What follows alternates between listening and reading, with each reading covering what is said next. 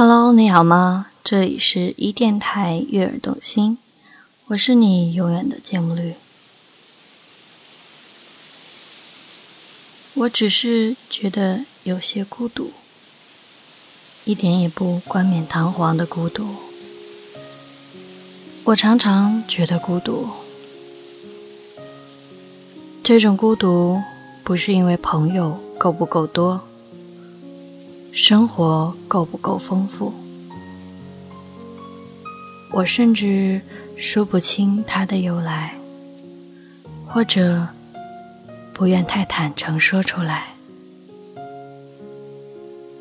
只是在晚上去阳台洗手的时候，那空无惨淡的夜空让我觉得孤独；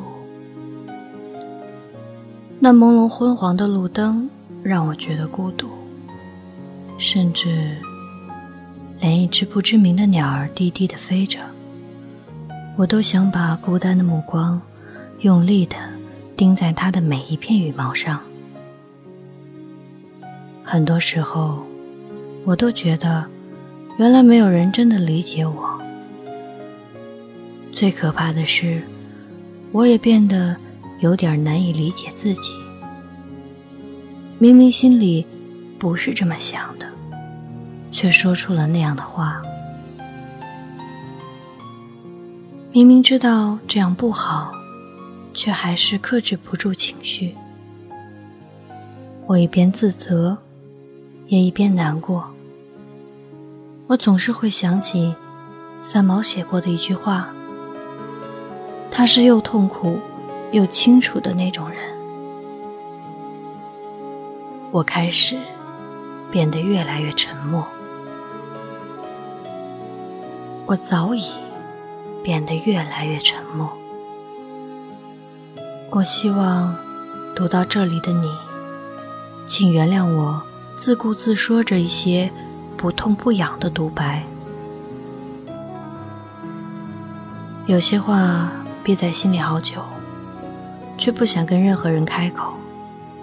好像谁都不是最适合的倾诉对象，好像单向的文字才是最安全的，好像用舌头吐出来的句子都显得太娇柔造作了吧？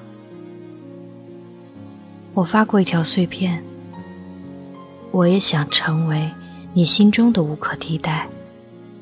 遗憾，我满嘴都是肤浅对白。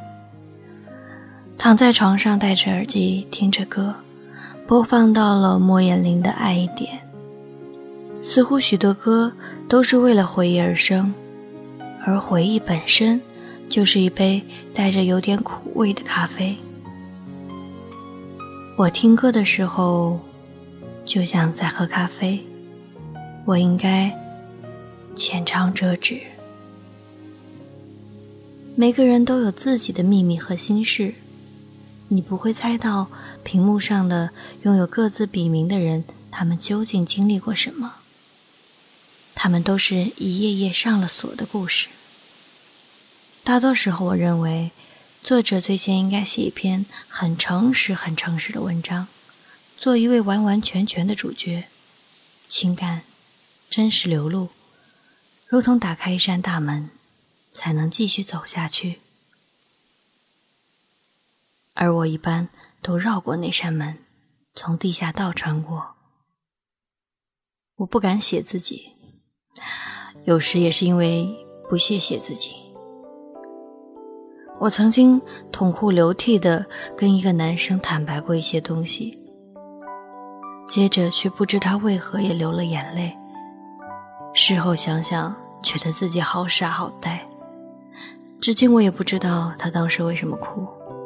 并且再也不能知道了，同时再也不必知道了。这仍然不能改变我是一个很傻很呆的人的事实。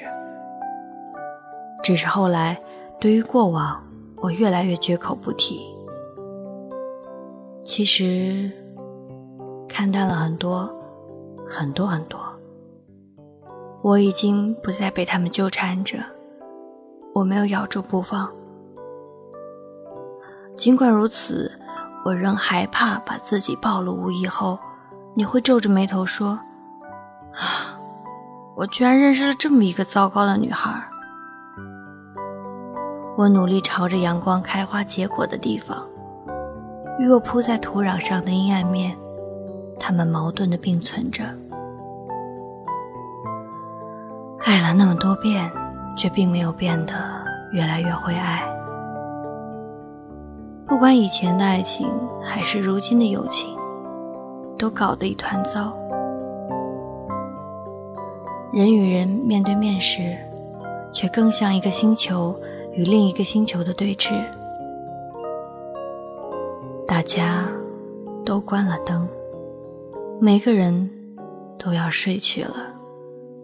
我却只是有些孤独，一点也不冠冕堂皇的孤独。